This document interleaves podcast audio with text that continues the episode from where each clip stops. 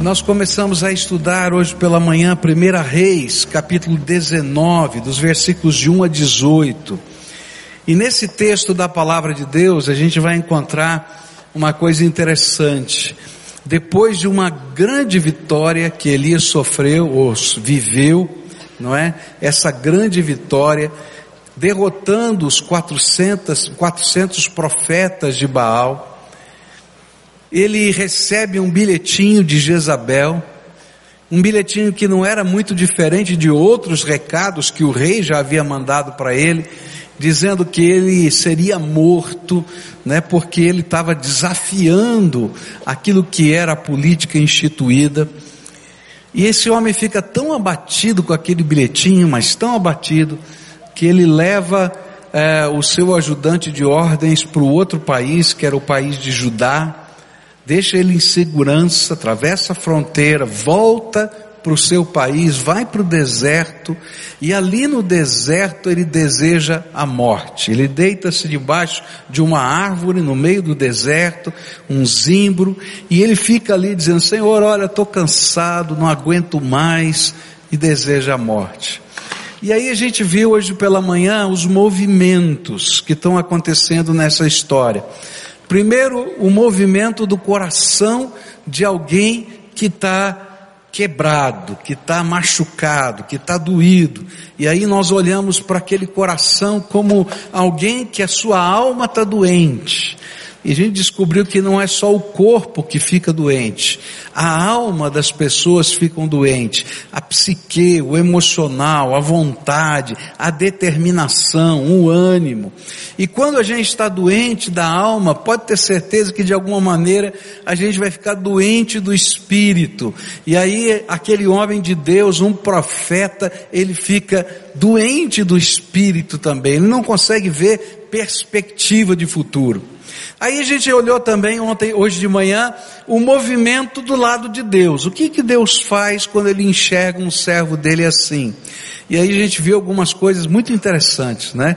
Deus mandou o anjo dele. Nós olhamos para isso, né, como literal, o anjo do Senhor veio do céu e estava ali com Elias. Mas aprendemos que os mensageiros de Deus, porque a palavra anjo quer dizer isso, eles vêm à nossa vida de várias maneiras diferentes, simplesmente para mostrar que Deus se importa e que nem tudo como a gente está olhando é a expressão da realidade. Depois nós vemos que esse anjo não apenas esteve lá fazendo companhia, tocando nele, mas ele assa um pãozinho sobre o fogo, sobre as brasas, ele dá água fresca e ele diz: Olha, levanta, come bem, porque você tem muito caminho pela frente. E aí então, tocado pelo anjo de Deus, alimentado pelo pão do Senhor, pela água do Senhor, ele agora recobra as suas forças e anda 40 dias e 40 noites. Mas agora, essa noite, nesse momento, eu queria olhar para o terceiro movimento dessa história. E o terceiro movimento é a recaída. É interessante que na vida da gente, em determinados momentos, a gente perde a perspectiva, a gente desanima, a gente fica abatido. Com certeza você já viveu isso. Todo ser humano já viveu em algum momento, numa intensidade maior ou menor. E é interessante que os movimentos de Deus vêm, nos tocam, a gente se sente fortalecido e a gente levanta e continua a caminhada. Louvado seja Deus por isso. Mas, às vezes, a gente tem recaídas. Quem já teve recaída aqui? Levanta a mão. Eu vou levantar as minhas duas. E a gente tem recaídas. E eu queria começar olhando para esse lado. Como é que funciona esse negócio da recaída? Versículos 8 e 9 do capítulo 19 de 1 Reis diz assim: Elias se levantou, comeu, bebeu e a comida lhe deu força bastante para andar 40 dias e 40 noites até o Sinai, o monte sagrado. E ali ele entrou numa caverna para passar a noite. E de repente o Senhor Deus lhe perguntou: O que você está fazendo aqui, Elias? Depois de 40 dias, depois de uma jovialidade milagrosa, porque ninguém consegue andar 40 dias e 40 noites, Deus tinha feito algo extraordinário nesse homem. Novamente algo aconteceu na sua alma. Por isso ele para a sua jornada e entra numa caverna. E nesse contexto dessa história, Deus deixa claro para a gente que a caverna não era apenas um abrigo. A caverna representava uma recaída da doença da alma. Ela era, na verdade, uma caverna da vontade, uma tremenda apatia. Não quero fazer nada. Não quero ouvir nada. Não quero ver nada. Não quero falar com ninguém. Simplesmente não quero. Não aguento mais. Você já viveu isso? Eu me lembro de uma, de uma época que a minha alma estava doente, não é a sua, a minha estava doente. E quando tocava o telefone eu me arrepiava eu não quero falar com ninguém. Está entendendo? Se eu pudesse, eu fechava a cortina, entendeu? Cobria a cabeça e dizia assim: fugi, desapareci, não me encontrem. Você já viveu alguma coisa assim? De ficar abatido desse jeito? E aí a gente entra dentro da caverna e essa caverna é um abrigo, às vezes é um lugar confortável, é um lugar que é nosso, que a gente tem as marcas da gente, mas na verdade ela deixa de ser apenas o abrigo, ela passa a ser a caverna da alma, da vontade. Eu simplesmente quero desligar o botão. Dá para desligar um pouquinho aqui? Isso aconteceu com Elias, e era uma recaída. A caverna era também uma caverna da espiritualidade. Coisas extraordinárias estavam acontecendo na vida desse homem, não apenas no passado distante, mas no, no passado próximo, como a derrota dos 400 profetas de Baal, mas como o anjo que o visitou e o alimentou, como os 40 dias e noites de vigor, jovialidade que ele nunca tinha sentido. Mas no momento que a gente entra na caverna, nem o extraordinário de Deus nos motiva mais. Pode acontecer um milagre do lado da gente, e a gente vai dizer: é, Deus é poderoso mesmo. Simples. E por que a gente está dizendo, Senhor, não quero, eu não aguento mais. Não adianta nem o Senhor mandar respostas e nem milagres. Eu me lembro de uma vez que eu estava, eu anoto as minhas, as minhas orações, né? E eu me lembro de uma vez que Deus falou muito firme comigo, me deu uma palavra e tocou meu coração a palavra, mas eu continuei a minha oração. Tudo bem, Senhor, já entendi. Mas até quando esse negócio vai acontecer? Como se eu dissesse, Senhor, tudo bem, o Senhor faz milagres, o Senhor fala, as coisas estão acontecendo, mas e a minha dor? Quando é que o Senhor vai lidar com ela? O milagre está aqui do meu lado, o milagre está ali, o milagre está aqui, mas e aqui, Senhor? Está doendo. Essa resposta da alma não veio ainda. E ainda que Deus diga, vai vir, eu digo, tá bom, Senhor, tá, já entendi. Mas e daí? Está doendo. E aí Elias voltou outra vez para a caverna do sonho, ele perdeu a perspectiva. Não existem perspectivas. E tudo isso acontecia por causa de um pensamento, um sentimento que não saía da sua cabeça. Por isso, quando Deus questionou e disse: Elias, o que você está fazendo aí, Elias? Quem mandou você entrar na caverna?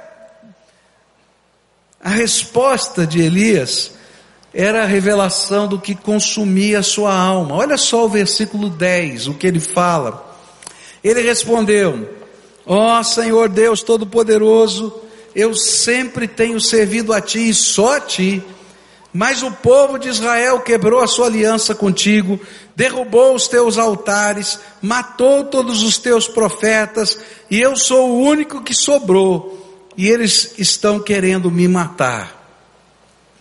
E o pensamento estava envolvido nessas frases. E o pensamento era assim: não é justo, Senhor, não é justo. Eu tenho sido fiel, mas na verdade são os infiéis que parecem ser os vencedores.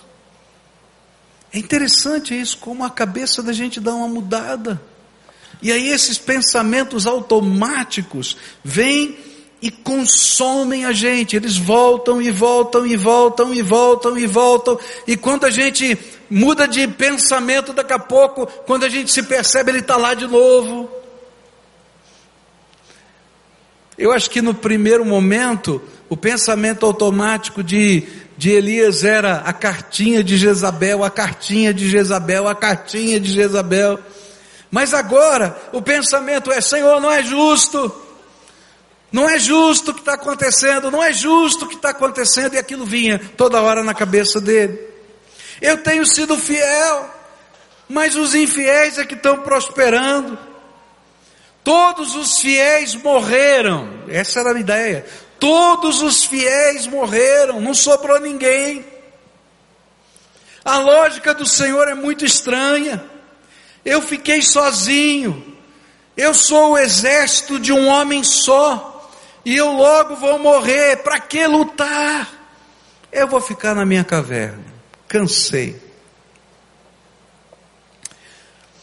A Bíblia vai nos ensinar que nós perdemos a perspectiva quando permitimos que a nossa visão de mundo seja distorcida por pensamentos automáticos que adotamos como realidade absoluta. Eu sei que eu tenho razão, ninguém vai mudar a minha cabeça. Eu estou interpretando a realidade de modo certo, não importa quem chegue para falar, você tem toda a razão, porque é assim que você está enxergando a tua vida.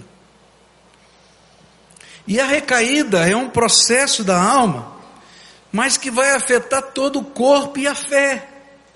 E normalmente, quando isso acontece comigo ou com você, a gente fica doente.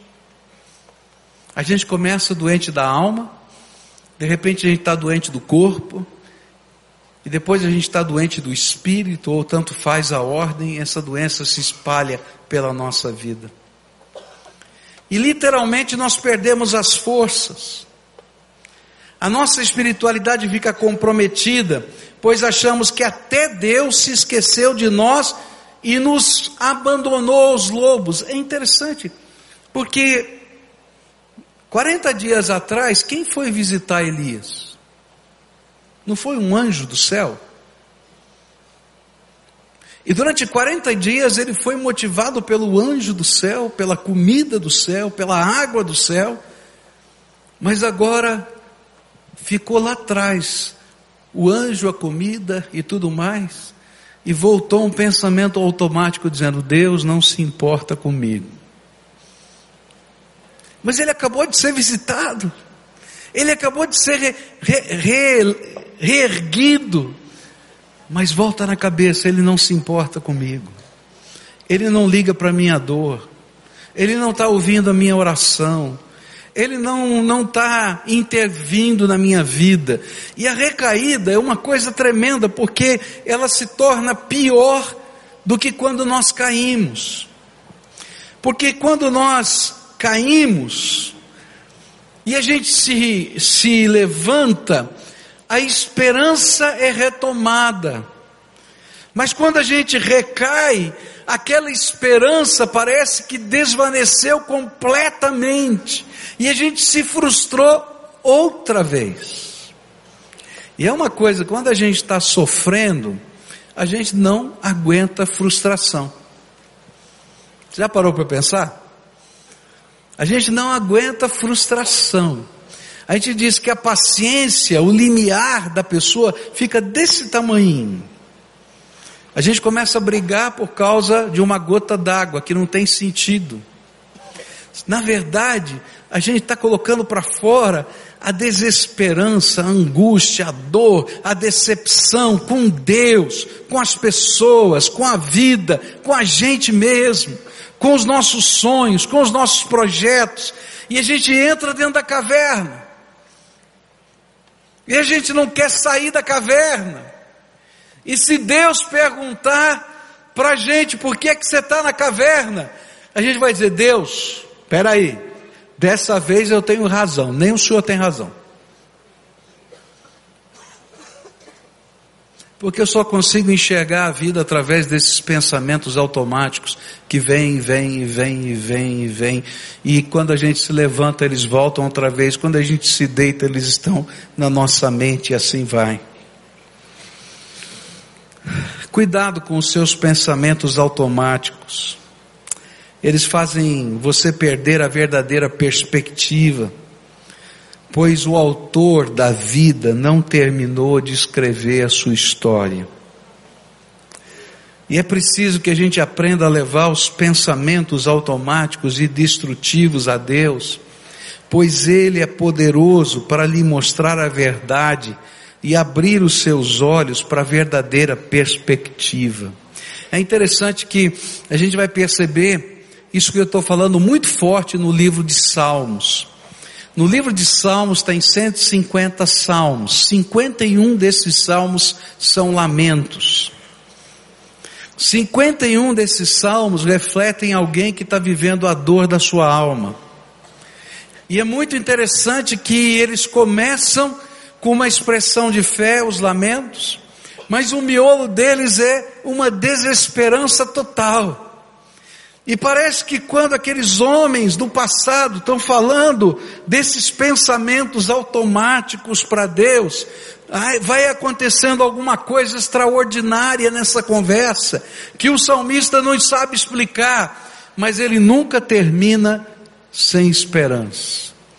Porque a pessoa que pode lidar e transformar os pensamentos automáticos que te perturbam é o Deus Todo-Poderoso porque ele tem a perspectiva da realidade, da realidade verdadeira, e não apenas da interpretação da realidade que você está enxergando à luz da sua alma.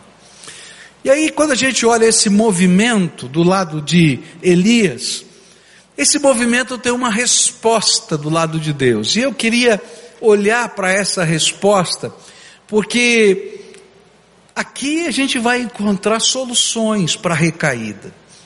Verso 11 em diante, a Bíblia diz assim: O Senhor disse: Saia e vá ficar diante de mim no alto do monte. E então o Senhor passou por ali e mandou um vento muito forte, que rachou os morros e quebrou as rochas em pedaços. Mas o Senhor não estava no vento. E quando o vento parou de soprar, veio um terremoto. Porém, o Senhor não estava no terremoto. E depois do terremoto veio um fogo, como o Senhor não estava, mas o Senhor não estava no fogo. E depois do fogo veio um sussurro, calmo e suave. Quando Elias ouviu o sussurro, cobriu o rosto com a capa, então saiu e ficou na entrada da caverna. E uma voz lhe disse: O que você está fazendo aqui, Elias?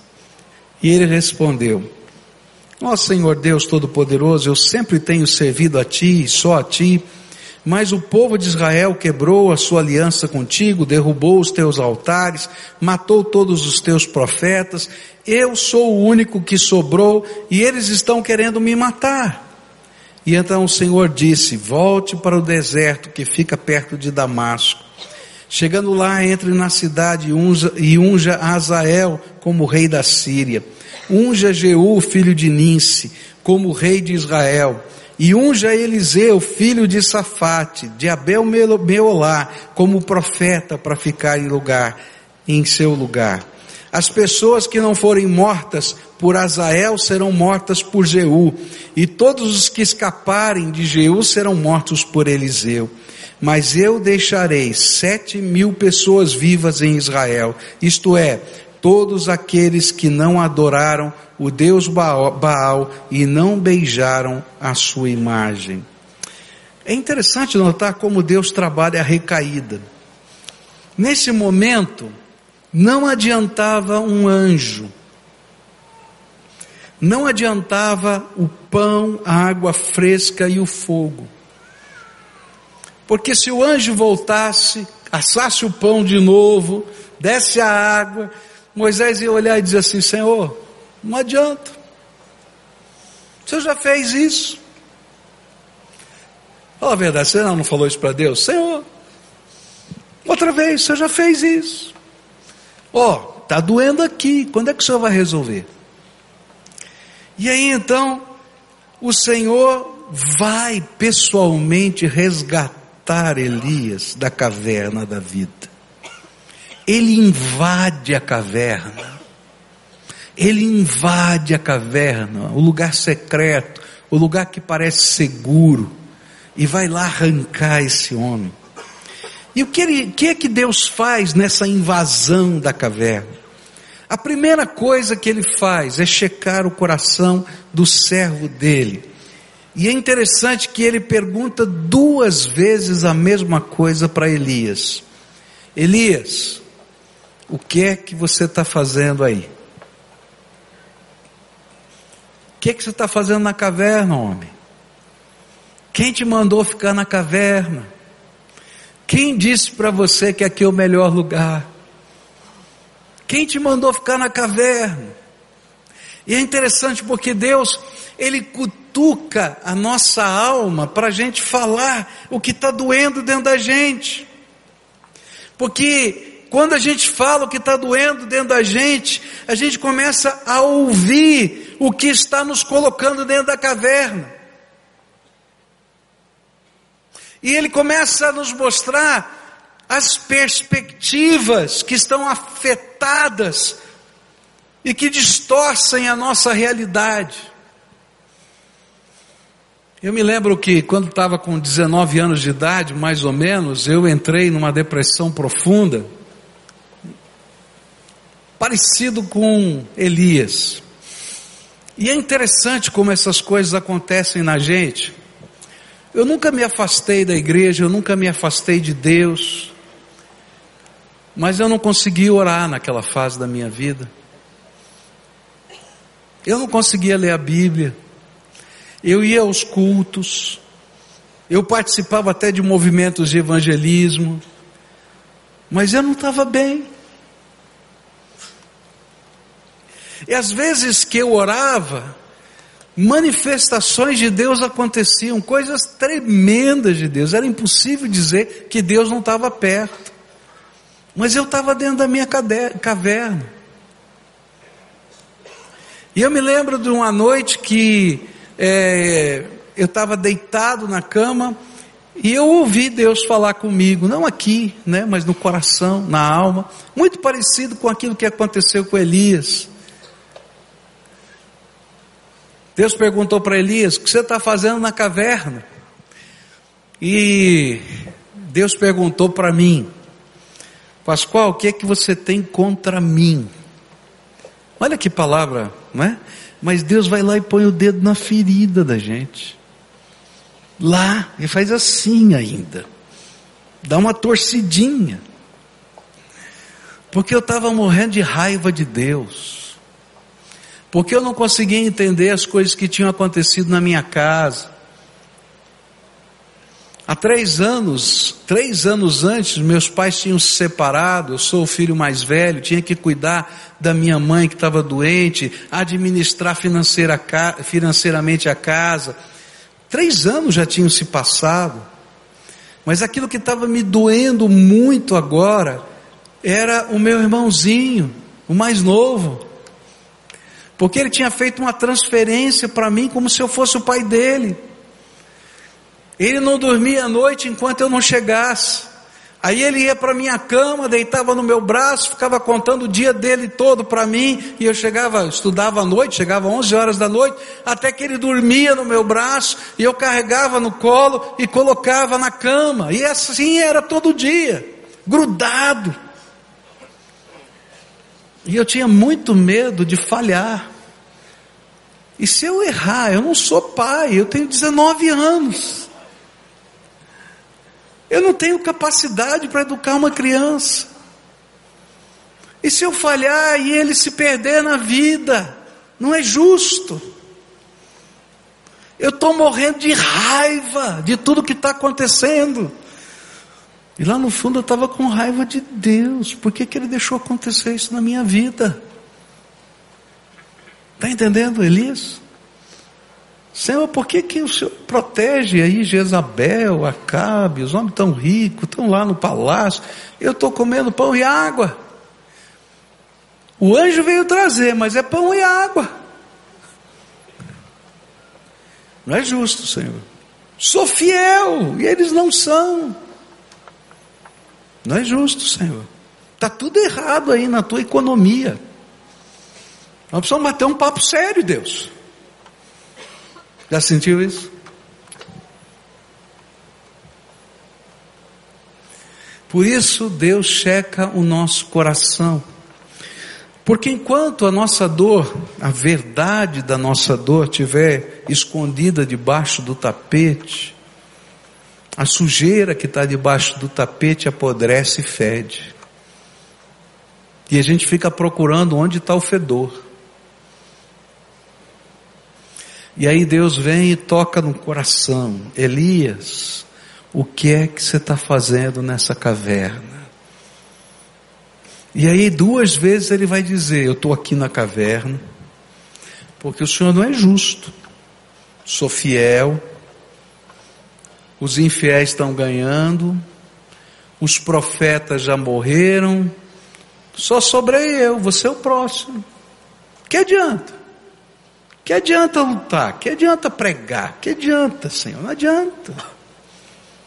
E aí Deus fala com Elias. É interessante que Deus não argumenta as coisas que estão no coração. Porque Deus não faz debate filosófico com a gente. Ele revela o seu poder.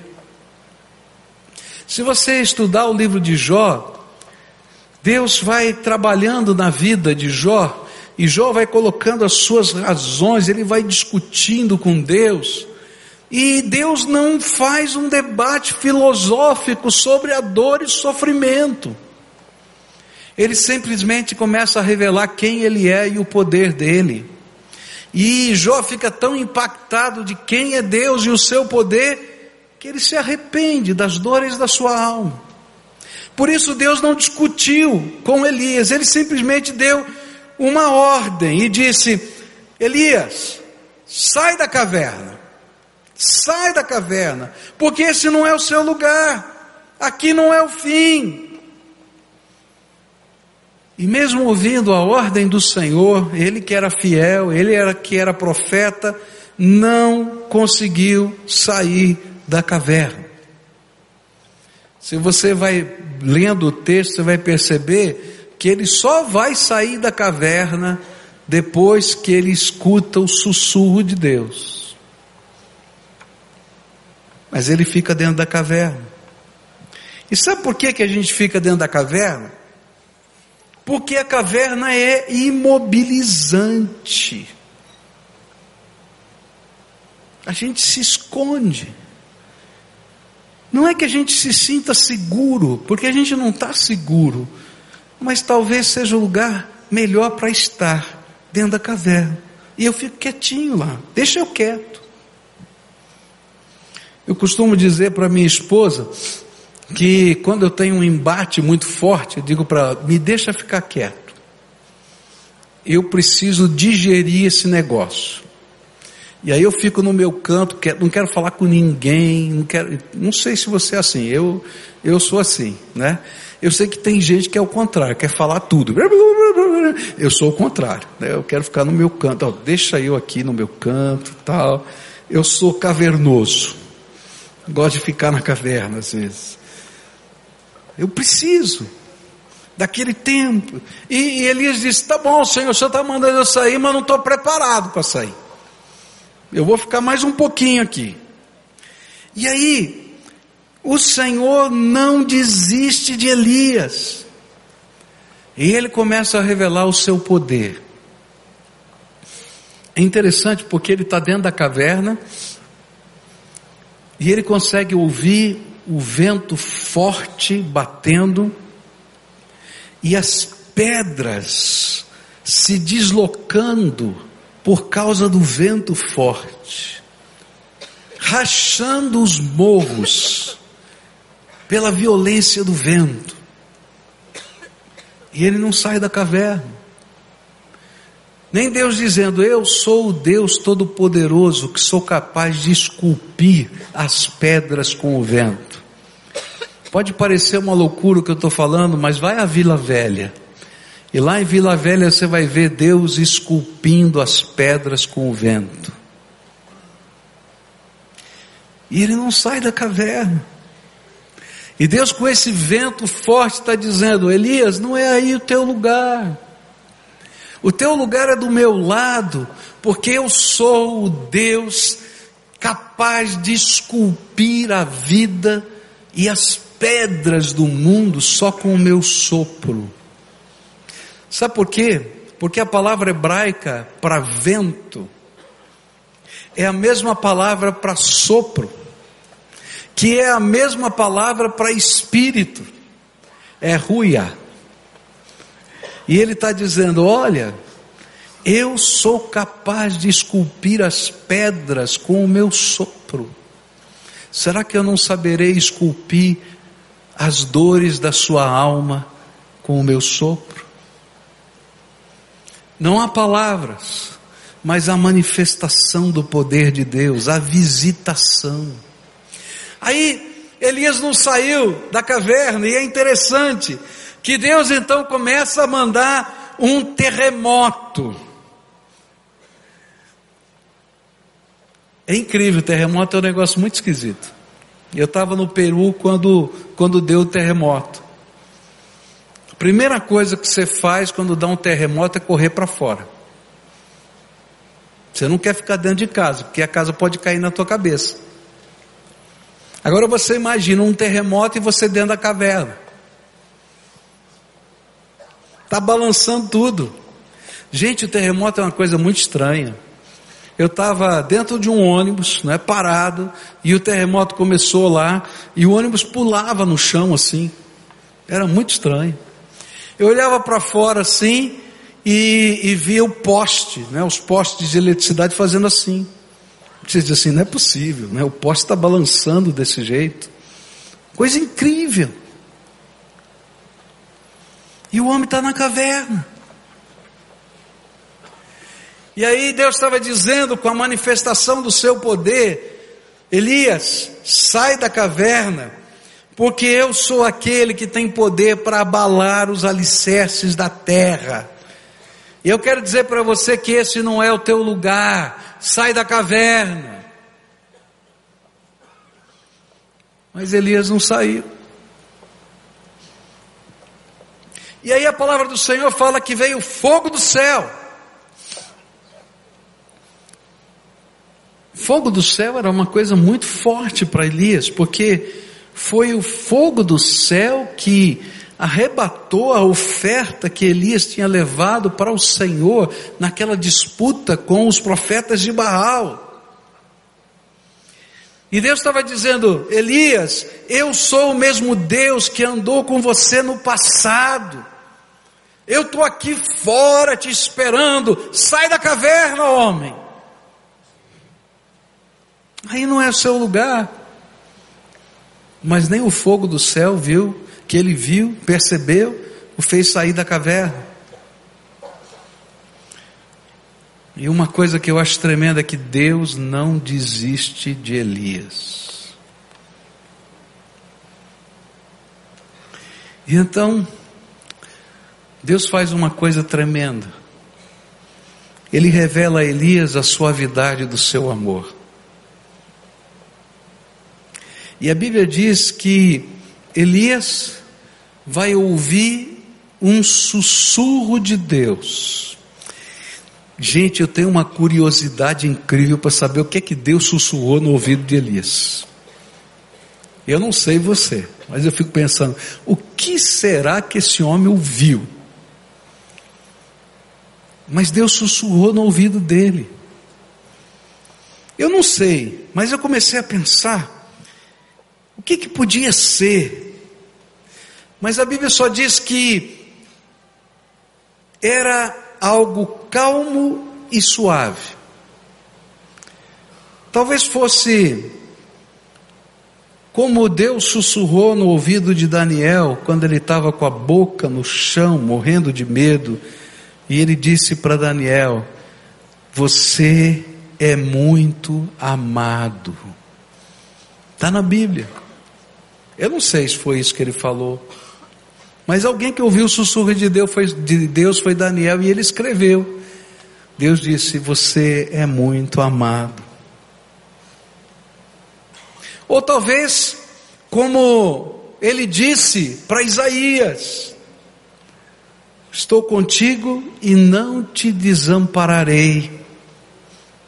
Ou como ele disse para Josué: Ser forte e corajoso.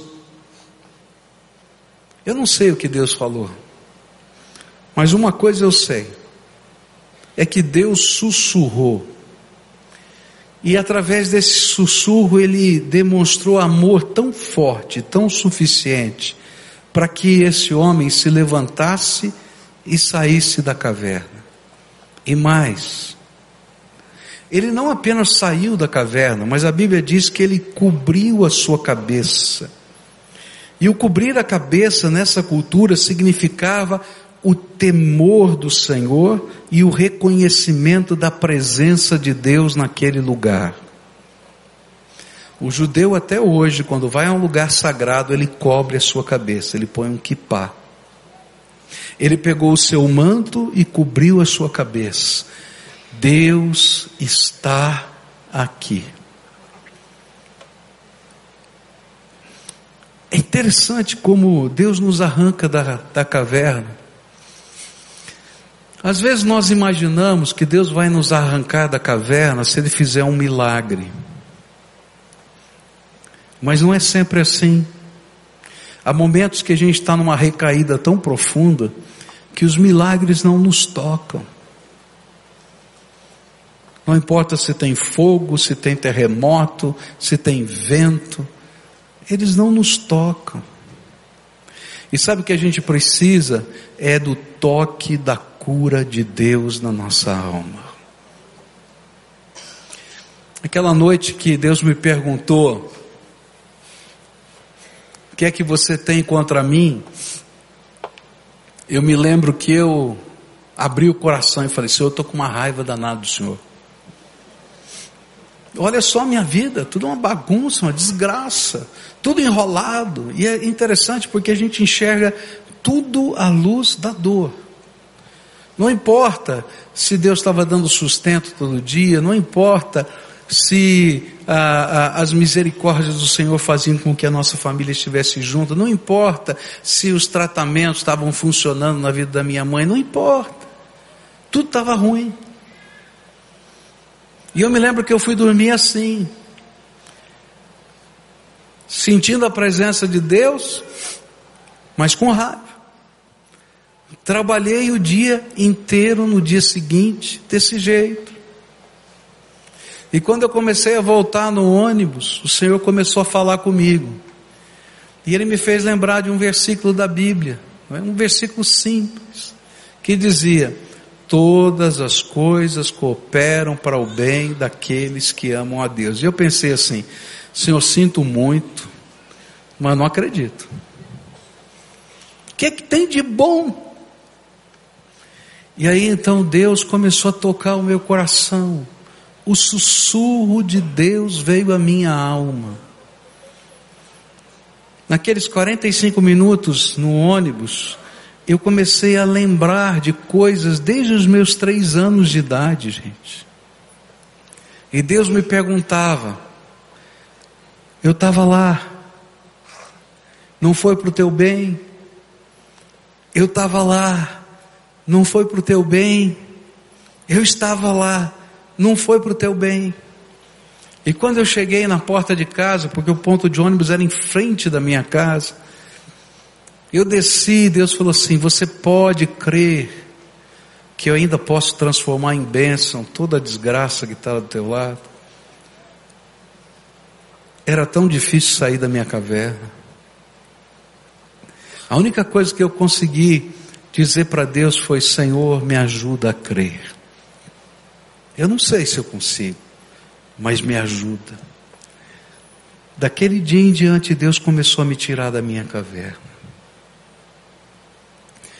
Eu acho tremendo porque Deus revela o poder dele, ele faz os seus milagres, mas o que toca o nosso coração é o amor de Deus que invade a nossa alma. E o sussurro de Deus é a revelação desse amor, é o toque carinhoso, é o abraço de Deus, é o aconchego das, dos seus braços, é a antevisão que Ele vai nos dando da sua graça. E Deus não termina só com o sussurro, a palavra de Deus vai dizer para a gente que algumas coisas extraordinárias vão acontecer. E a próxima coisa que vai acontecer é que Deus vai dar para esse homem uma nova visão. Verso 18 diz assim: Também conservei em Israel sete mil, todos os joelhos que não se dobraram a Baal e toda a boca que não o beijou. É como se Deus estivesse dizendo para Elias: Elias, ainda que você tenha sempre a mesma resposta, ela não é verdade. Você não está só, você não é o exército de um homem só. Além da minha presença do teu lado, além dos anjos que se acampam ao seu redor, além do suprimento que eu tenho dado para você vindo do céu, e não uma vez só, porque lá no tempo da seca, Deus mandava os corvos trazerem comida para ele. Há sete mil que, como você, nunca dobraram os seus joelhos diante de Baal. E é interessante notar que Elias sabia disso. Pelo menos parte dessa verdade. Porque nos capítulos anteriores, ele sabe que existem cem profetas que estavam escondidos e que oficiais do palácio subversivamente roubavam da comida do rei para levar para os profetas. Ele sabia que ele não estava sozinho, mas foi o Senhor que precisava mudar a visão desse homem e colocar nele uma perspectiva de fé e retirar as lentes de destruição, para dizer para ele: Elias, sua vida não acabou, a minha obra não terminou, eu tenho servos nessa terra. Sai da caverna. Sabe, uma das coisas que Deus faz com o seu amor quando Ele nos toca, é nos dar uma nova visão. E ele começa a mostrar para a gente novas perspectivas da vida. Aquele menino, pequenininho, que dormia comigo levava para a cama, hoje é pastor em São Paulo de uma igreja de perto de mil membros. Aquela casa arrebentada, hoje está estruturada na vida das famílias dos meus irmãos, dos meus sobrinhos, dos meus cunhados e cunhadas. Porque Deus é bom. Aquilo que parecia o fim de todas as coisas, na verdade, era só um pedacinho da jornada, porque Deus continua a escrever a história. Ele nos visita para nos dar uma nova visão. Peraí, você está enxergando a vida numa perspectiva errada. Tem coisas da graça de Deus que vão acontecer e já aconteceram. Mas ele não para na nova visão, porque se a gente tiver só a nova visão, queridos, a gente vai cair de novo. As recaídas vêm porque às vezes Deus nos consola, nos toca, até nos faz enxergar a realidade com outras perspectivas, mas enquanto a gente não entender que Deus nos deu uma nova missão, a gente vai ficar de recaída em recaída. E aí o Senhor vai dizer para esse servo dele: Olha, eu tenho uma missão para você. Sabe por quê? Porque visão sem missão é ilusão. Eu olho para o futuro, sei que tem alguma coisa, mas eu não tenho missão. Alguma coisa Deus vai fazer. Eu fico aqui aguardando. E aí se torna uma ilusão. Toda visão pede uma ação, um caminhar na direção dos novos sonhos. Por isso, como eu falei hoje de manhã, o caminho sempre termina onde paramos. Mas quando estamos andando, sempre haverá uma rota ou um caminho a seguir. E o que será que Deus deu como missão para esse homem? Ele deu três coisas para ele fazer. Primeiro, ungir. Reis seriam ungidos. É interessante isso porque ele vai ungir o rei, e essas duas pessoas que ele unge como rei, não se tornam reis imediatamente. Eram atos proféticos. Deus estava dizendo: vai chegar o tempo que Jeú vai virar rei e Azael vai virar rei. E a dinastia será mudada nessas terras. E Deus estava dando uma ordem para ele. Deus estava usando o seu servo, seu servo para levar a outros a unção. Porque todo ungido é servo de Deus. E assim a primeira missão era uma missão de graça, levar a unção de Deus a outros. Eu quero dizer para você, você vai continuar tendo recaídas, se quando Deus te der uma visão, você continuar olhando só para o teu umbigo. Se tem um negócio que deixa a gente doente, você ficar olhando no teu umbigo. Levanta os teus olhos e enxerga que Deus tem um plano para a tua vida.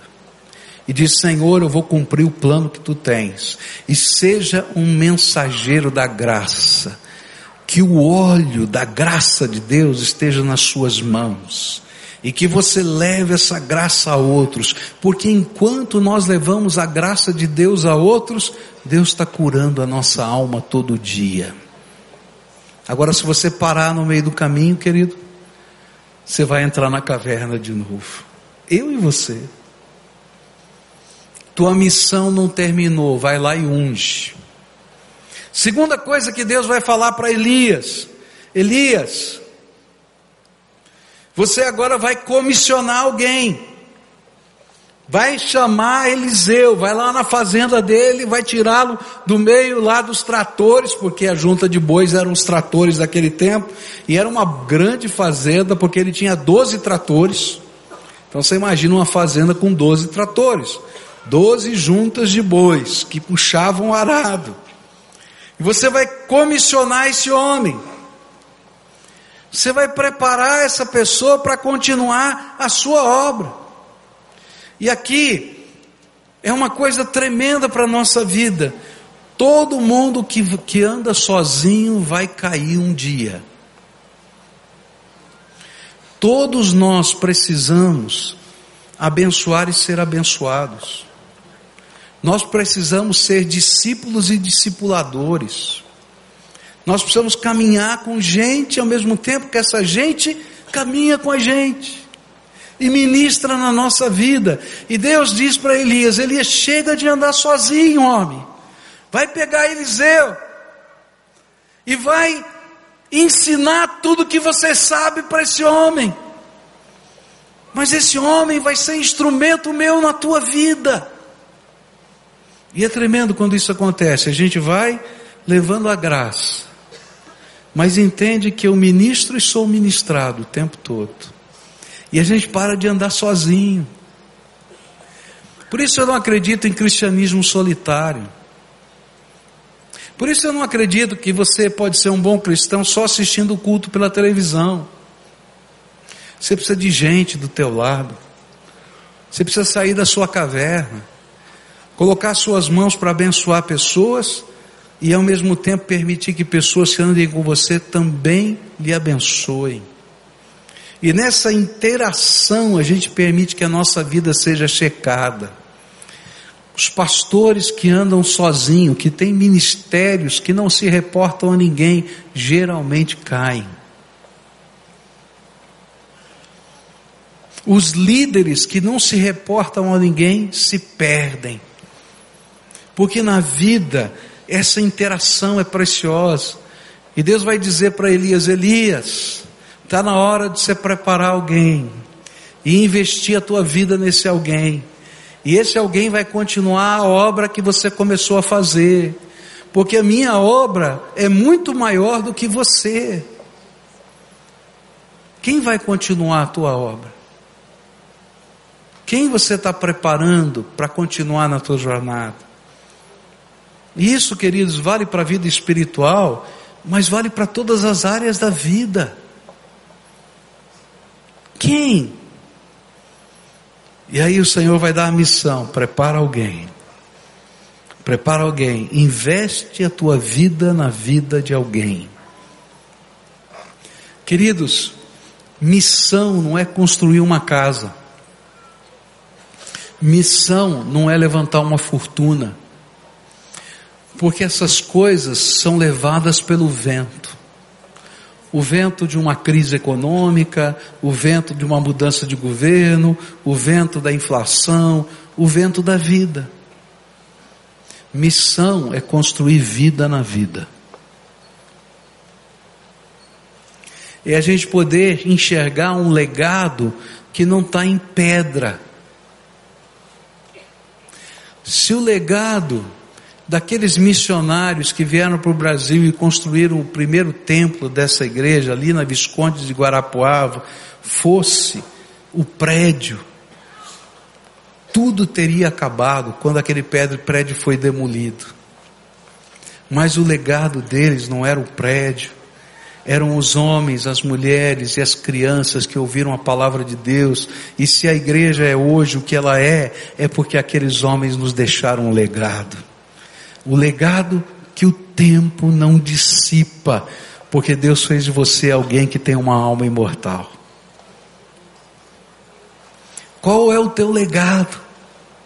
Deus estava dizendo, Elias, sabe que você está na caverna? E sabe por que, que você está solitário? porque você não consegue enxergar o teu legado. Pega Eliseu, traz para perto de você, comissiona esse homem, prepara esse homem, sai dessa solidão, porque eu tenho um plano para a tua vida e para a vida dele também. Terceira coisa que Deus vai falar para Elias: Elias, pode proclamar o meu juízo. Você lembra que uma das reclamações de Elias era Deus não julga, o Senhor manda levar a mensagem agora de juízo. Lembra a reclamação? Está errado, Senhor, esse negócio aqui, os infiéis e tal. E aí o Senhor vai dizer para ele: Querido, eu sou o justo juiz e tem tempo para todas as coisas. E agora eu vou te dar um sinal do que eu vou fazer. E é interessante que Elias é levado nas carruagens de fogo pelo Senhor antes que essa profecia se cumprisse. Mas Deus permitiu a ele ser aquele que proferiu a profecia. Como se dissesse: Eu sei os caminhos e os planos que eu preparei para você. E esses planos são de paz e prosperidade. Eu tenho um bom plano, eu sei. Eu sou o Senhor Todo-Poderoso. Então confia na minha sabedoria. A gente entra na caverna quando a gente desconfia da sabedoria de Deus. E ele vai agora e vai anunciar as profecias do juízo de Deus. E o Senhor começa a se revelar outra vez na vida de Elias como soberano do universo como aquele que nunca deixou de ver, e no tempo determinado por ele a justiça dele se revelaria. Deus não mudou, mas por amor ele convidou Elias para ser o porta-voz da Sua palavra. Essa noite eu queria convidar você a sair da sua caverna. Eu queria convidar você a ouvir o sussurro de Deus, o amor dele para a tua vida. Eu queria que Deus pudesse lhe dar hoje uma nova visão, uma interpretação da realidade na perspectiva dele. Eu queria que Deus te desse uma nova missão, uma missão de levar graça, uma missão de construir um legado que é gente e uma missão de ser o porta-voz das verdades de Deus. Mas para isso você vai ter que sair da caverna, cobrir a sua cabeça e deixar o Senhor renovar as tuas forças. Por isso, nessa noite eu queria orar com você. Se você já viveu uma recaída, ou quem sabe está vivendo agora uma recaída, eu queria dizer para você, Hoje o Senhor quer fazer algo novo na tua vida. Não vai ser o vento forte, nem o fogo, nem o terremoto, mas Deus quer sussurrar na sua alma as palavras de esperança que você precisa. Deus quer sussurrar na sua alma o amor que Ele tem por você. Deus quer segurar você na palma da mão e dizer: Olha, tem um caminho pela frente. E esse caminho é você cumprir o meu plano e a minha vontade. Vai ungir, vai comissionar e vai proclamar o que eu tenho para você. Se Deus está falando ao seu coração nessa noite, se está tocando a sua alma, eu quero dizer, Deus está te chamando para sair da caverna. E você vai ter que dar passos de fé agora. Porque quando a gente ouve a voz de Deus, a gente tem que responder. E eu vou convidar todos quantos o Senhor está falando para a gente orar juntos agora. E eu vou pedir para você sair do seu lugar, vir aqui na frente, como a gente sempre faz, e orar. Então, se você é essa pessoa que o Espírito Santo te trouxe aqui para a gente conversar essas coisas, porque não foi por outra razão, então levanta agora do teu lugar, sai da tua caverna, porque o Senhor quer fazer algo novo na tua vida. Se você está lá em cima na galeria, desce aqui por essas escadas. Se tem uma família que se escondeu na caverna, vem a família inteira. Porque hoje o Senhor quer fazer algo novo. Às vezes a gente chega num momento da vida que a gente diz: acabou, terminou. E o Senhor diz: não, peraí, eu estou escrevendo a minha história na tua vida. E aí Deus sussurra no nosso ouvido, fala conosco, toca o nosso coração, e algo que a gente não consegue explicar começa a acontecer dentro da alma da gente, porque é manifestação do Espírito Santo de Deus. Não dá para explicar, é manifestação de Deus. Então, se o Senhor está falando com você hoje, vem para cá, vem, sai da caverna, cobre a cabeça porque hoje o Espírito Santo tem algo tremendo para fazer na tua vida. Ele vai mandar você levantar a cabeça para olhar para frente, parar de olhar no umbigo. Porque toda vez que a gente olha para o umbigo, a gente tropeça e cai. Já viu? A gente perde a perspectiva aqui, ó, né? Se olhar muito para o umbigo, fica tonto, porque a gente perde o centro de gravidade. E aí o Senhor vai dizer: Ó, levanta a tua, tua cabeça, olha para frente, olha para o alto, estende as tuas mãos, eu vou te colocar o óleo, o óleo da unção do Senhor. Gente, como isso é precioso, como isso é precioso. Eu queria convidar agora todos os pastores que estão aqui para a gente fazer um ato profético aqui, um ato simbólico aqui.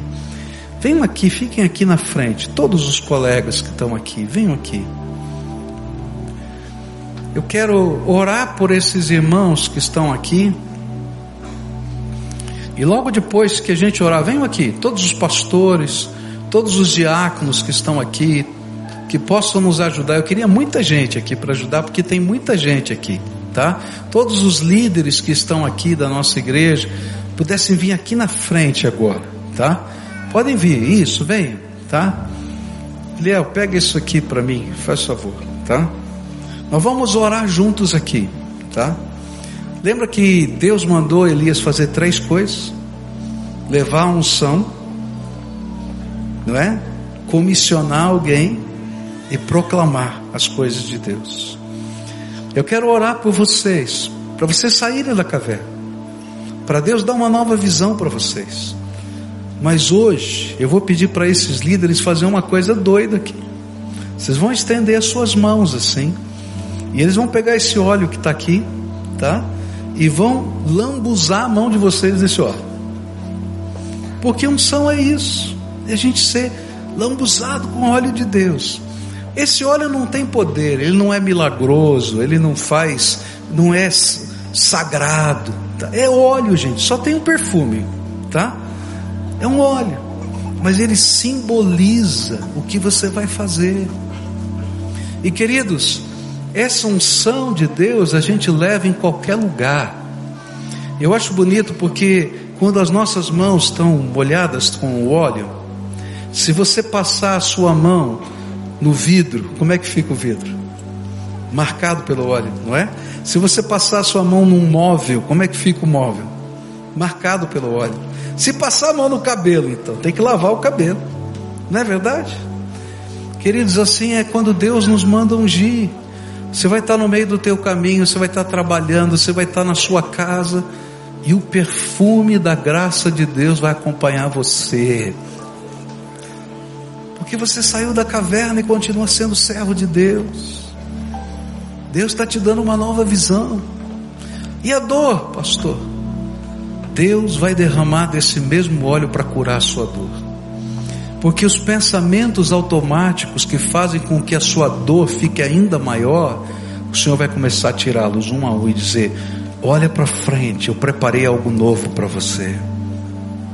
E aí você vai ser desafiado por Deus a comissionar alguém. Querido, você precisa abençoar a vida de alguém e ser abençoado por alguém. Você precisa ser discípulo e discipulador. Você precisa estar junto com o povo de Deus. Não dá para viver sozinho. Porque toda vez que a gente anda pela fé sozinho, a gente vai tropeçar. Pode ser um grande profeta como Elias. Ele precisava de um Eliseu do lado dele. E o Eliseu precisava de um Elias do lado dele. É lindo isso. E aí o Senhor vai te encher de autoridade para proclamar as coisas de Deus, tá bom? Vamos orar juntos agora? Eu vou orar. Logo depois dessa oração, a gente vai começar a cantar, tá? Todo o povo de Deus vai ficar de pé, a gente vai cantar. E enquanto a gente estiver cantando, esses irmãos vão passar por vocês e vão passar a mão molhada no óleo em vocês. Isso é um símbolo de fé. Não é que a mão de vocês vai ficar poderosa. Tá claro isso para você? Você vai sentir o perfume. Quando você chegar em casa e continuar sentindo o perfume, diz assim: Senhor, obrigado. Porque não só o sussurro do Senhor está aqui, mas o teu perfume me acompanha. Amém? Então vamos orar. Pai querido, aqui estão os teus filhos amados. O Senhor os trouxe aqui. Eu não sei a natureza das cavernas, mas eles hoje ouviram o teu chamado dizendo: sai para fora, sai. E eles vieram aqui. E num ato de reverência cobriram a sua cabeça, dizendo: Senhor, olha para mim, trata a minha vida, reconstrói aquilo que está quebrado dentro de mim. E eu quero te pedir que nesta hora, Pai, o Senhor que toca, o Senhor que checa a alma, o Senhor que fala conosco, o Senhor que sussurra no nosso ouvido, eu quero te pedir, dê a cada um deles uma nova visão. Se esses pensamentos automáticos de autodestruição vêm do inimigo, eu quero repreendê-lo em nome de Jesus. Se eles vêm da alma que está doente, eu quero te pedir, cura essa alma em nome de Jesus. Se eles vêm de um espírito, Senhor, que ainda não conheceu o teu poder e a tua voz, Eu quero te pedir, Senhor Jesus, olha, Senhor, para essas pessoas e enche com o teu Espírito Santo. E nessa hora eu quero te pedir, Senhor, amplia a visão do teu povo. Que os olhos que estão focados só para dentro comecem a enxergar aquilo que o Senhor vai fazer para fora. Porque o Senhor nos trata, mas o Senhor nos mostra que temos uma missão nessa terra. E eu quero te pedir, Senhor, que na hora que as mãos deles foram ungidas, forem ungidas, que o Senhor derrame o teu espírito sobre eles e que a unção da tua graça acompanhe a vida deles. E por onde quer que eles forem, no trabalho, na escola, na família, Senhor, nos momentos de dificuldade, nos momentos da alegria, a unção e o perfume do Senhor esteja sobre eles. E que, Senhor, que as pessoas possam sentir o bom aroma de Jesus na vida deles. Senhor, enche o coração deles da tua palavra, porque a Bíblia diz que a boca fala do que o coração está cheio, e eles possam proclamar o teu poder e a tua misericórdia. Que eles sejam testemunhas vivas de um Deus que se importa, de um Deus que trata, de um Deus que renova, de um Deus que cura, de um Deus que transforma a vida e o mundo ao redor. É aquilo que oramos em nome de Jesus. Amém e amém.